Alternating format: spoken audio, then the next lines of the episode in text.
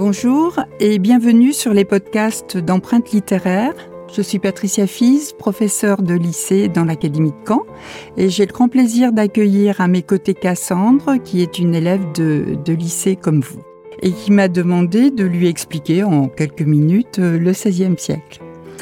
Voilà, alors Cassandre, peut-être est-ce que vous voulez préciser votre, votre demande? Euh, J'aimerais bien savoir comment euh, évolue le pouvoir royal euh, au XVIe siècle.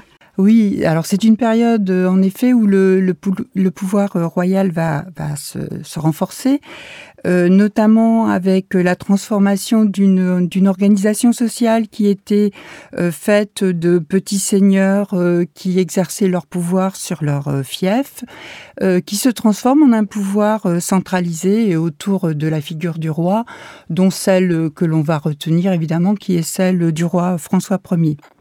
Alors c'est une période aussi euh, d'uniformisation euh, notamment euh, des normes et comme la première étant la langue du pays. L'édit de Villers-Cotterêts, dont vous avez peut-être entendu parler, Cassandre? Euh, Oui, c'est un, édit officialisant la langue française à la place du latin. Voilà, hein, donc ça va donner davantage accès euh, aux textes juridiques euh, à l'ensemble de la population. Et puis il y a euh, un dernier un dernier point qu'on peut qu'on peut citer, c'est aussi la création des collèges royaux euh, qui vont être des lieux de diffusion du savoir et euh, qui vont favoriser également la diffusion des, des idées nouvelles. Si je me souviens bien, le XVIe siècle, c'est aussi euh, un siècle de grandes découvertes, non? Oui, ben oui, hein, je pense que vous avez un nom en tête de toute manière. euh, Christophe Colomb, Ah oui, il y a de Christophe Colomb. l'Amérique. La découverte de ce qu'on va appeler le Nouveau Monde, hein, euh, mais, mais pas, se- pas seulement, hein, le détroit de Magellan et puis le Canada également, euh, qui va être découvert euh, par Jacques Cartier. Alors ça, ça va bouleverser totalement la représentation du monde des, contemporains. Ça va remettre en cause totalement aussi les savoirs qu'on avait, hein, penser la Terre plate, la crainte de tomber en allant trop loin. Euh, et puis, ça va développer aussi une idée de la relativité des coutumes, des civilisations. Alors, évidemment, de grands changements en astronomie. Euh, on, on passe d'une vision de, de la Terre euh, au centre du monde à une vision où c'est le Soleil. Hein, euh. Alors, je ne vais pas vous poser de questions euh, de langue, mais euh, si je dis Hélios euh, en grec, bon, c'est le, soleil. Hein Donc on va parler d'héliocentrisme avec cette vision de, du soleil qui est au centre du monde.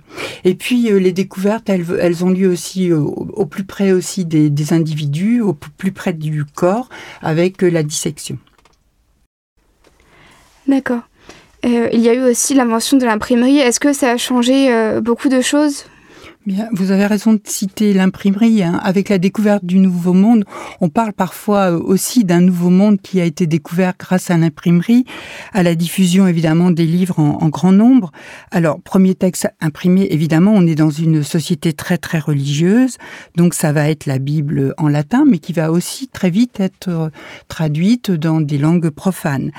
Et la conséquence première, ça va être euh, pour tous la diffusion des textes sacrés. Hein, ça passe plus par des clercs ou des prêtres, et ça va amener à la remise en cause euh, du de l'autorité religieuse. Hein. Alors vous avez peut-être quelques noms euh, de ceux qui vont donner lieu à la réforme, c'est-à-dire au protestantisme, qui va être évidemment une cause importante de, de troubles politiques et sociaux. Alors, est-ce que vous avez des noms en tête pour Mmh, cette réforme? Martin Luther Ben oui, Martin Luther en Allemagne, hein, qui va dénoncer finalement l'autorité euh, du pape et les excès du clergé.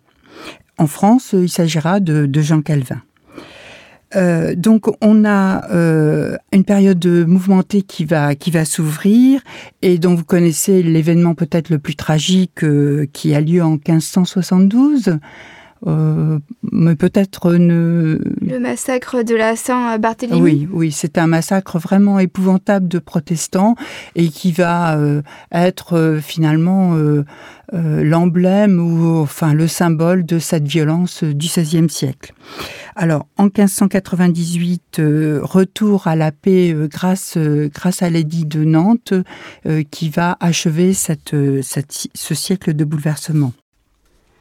Quels sont les grands artistes du XVIe siècle? Alors, vision plus, plus positive. Hein.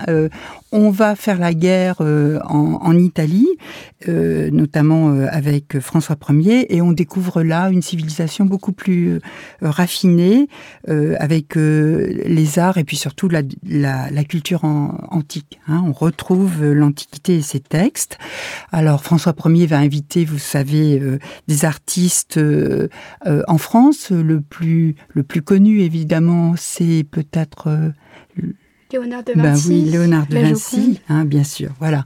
Euh, et puis, euh, eh bien, les, les, changements vont être aussi des changements techniques. Hein. On va, on va peindre à l'huile, et puis surtout, on va découvrir les règles de la perspective. En, littérature, euh, c'est un mouvement qu'on va qualifier d'humaniste parce que l'homme, et on en reparlera, va se trouver au centre de toutes les préoccupations et de toutes les questions.